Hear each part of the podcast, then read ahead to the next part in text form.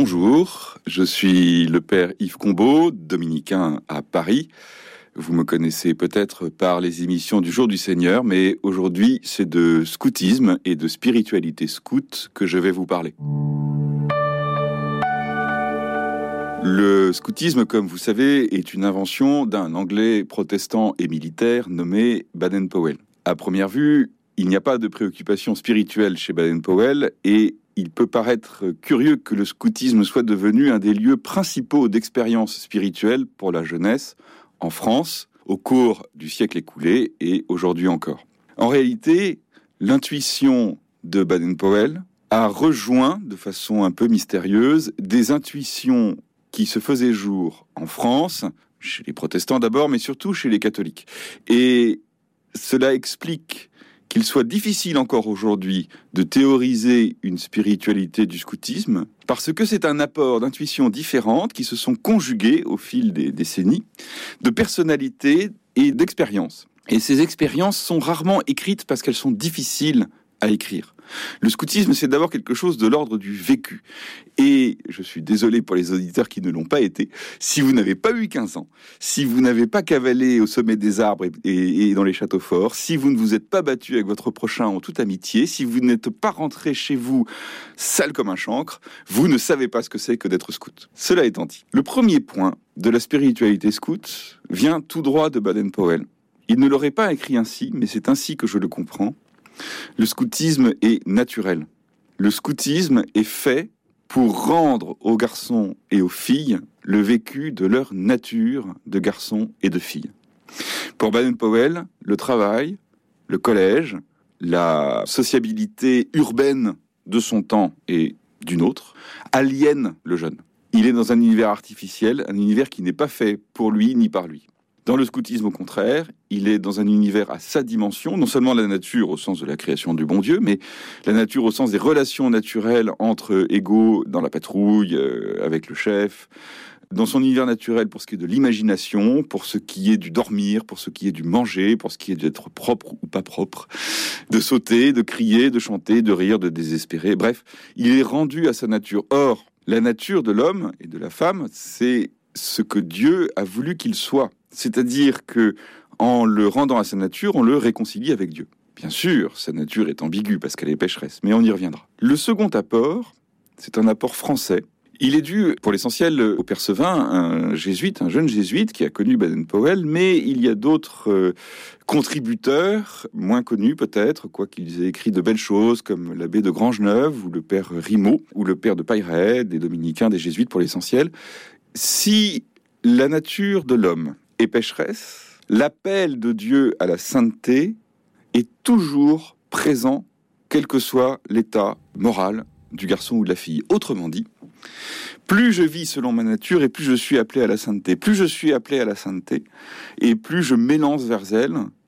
Et il n'y a pas besoin pour cela de singer les seins de vitrail, de se forcer, de se priver. Non, c'est dans la relation à l'autre, dans la charité, dans l'équipe, dans l'obéissance, dans la responsabilité du plus petit, dans ce qu'on appelle l'idéal, qui est une sorte d'image projetée de soi, dans l'apprentissage technique et humain, dans tout cela, il y a autant de chemins vers la sainteté. Le scout qui partage son sandwich avec son copain sous une pluie fine dans les bois de Viroflay en novembre, ce scout-là accomplit un pas vers la sainteté. Et ce qui commence par de toutes petites choses peut se terminer par la plus grande, qui est le martyr. Ce, concept du martyr, c'est-à-dire du don total de soi, est évoqué discrètement d'abord, mais de plus en plus fermement, puisqu'il figure presque explicitement à la fin du départ routier, qui est l'engagement des aînés, l'engagement des grands scouts d'une vingtaine d'années. Donc, l'idée que le scoutisme peut mener à la sainteté et que le contraste apparent entre ce que le scoutisme peut avoir de sauvage, de juvénile ou, quelquefois même d'enfantin et l'ambition du scoutisme, ce n'est qu'une apparence. En réalité, oui, si je vis dans la vérité, la vérité des relations authentiques entre garçons, entre filles, dans l'aventure scout et dans le dépassement, alors euh, je prends un, pas sûr, un chemin sûr vers ma sainteté.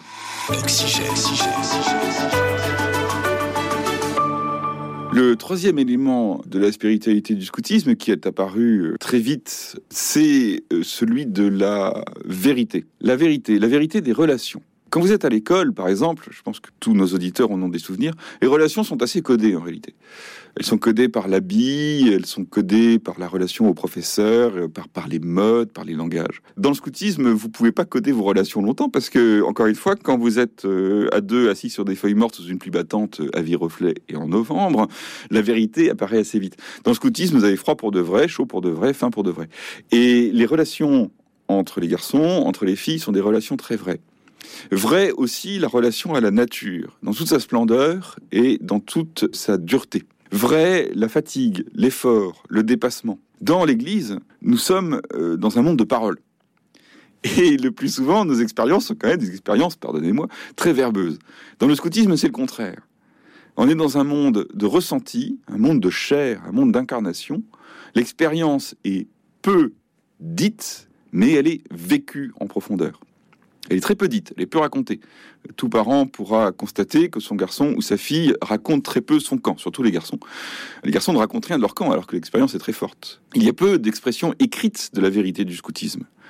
J'ai trouvé, ça fait longtemps que je travaille sur la question, j'ai trouvé peu de textes de qualité qui me disent ce que c'est que d'être scout, que d'être guide. C'est très difficile à dire. Peut-être parce que la vérité est au-delà des mots, et peut-être parce que cette affirmation, la vérité est au-delà des mots, est aussi une affirmation chrétienne. Dieu qui est vérité est de toute façon au-delà de nos mots. La dernière dimension que je voudrais pointer aujourd'hui, euh, dans le temps qui m'est imparti, c'est la dimension de dépassement. Le jeune est invité à se dépasser.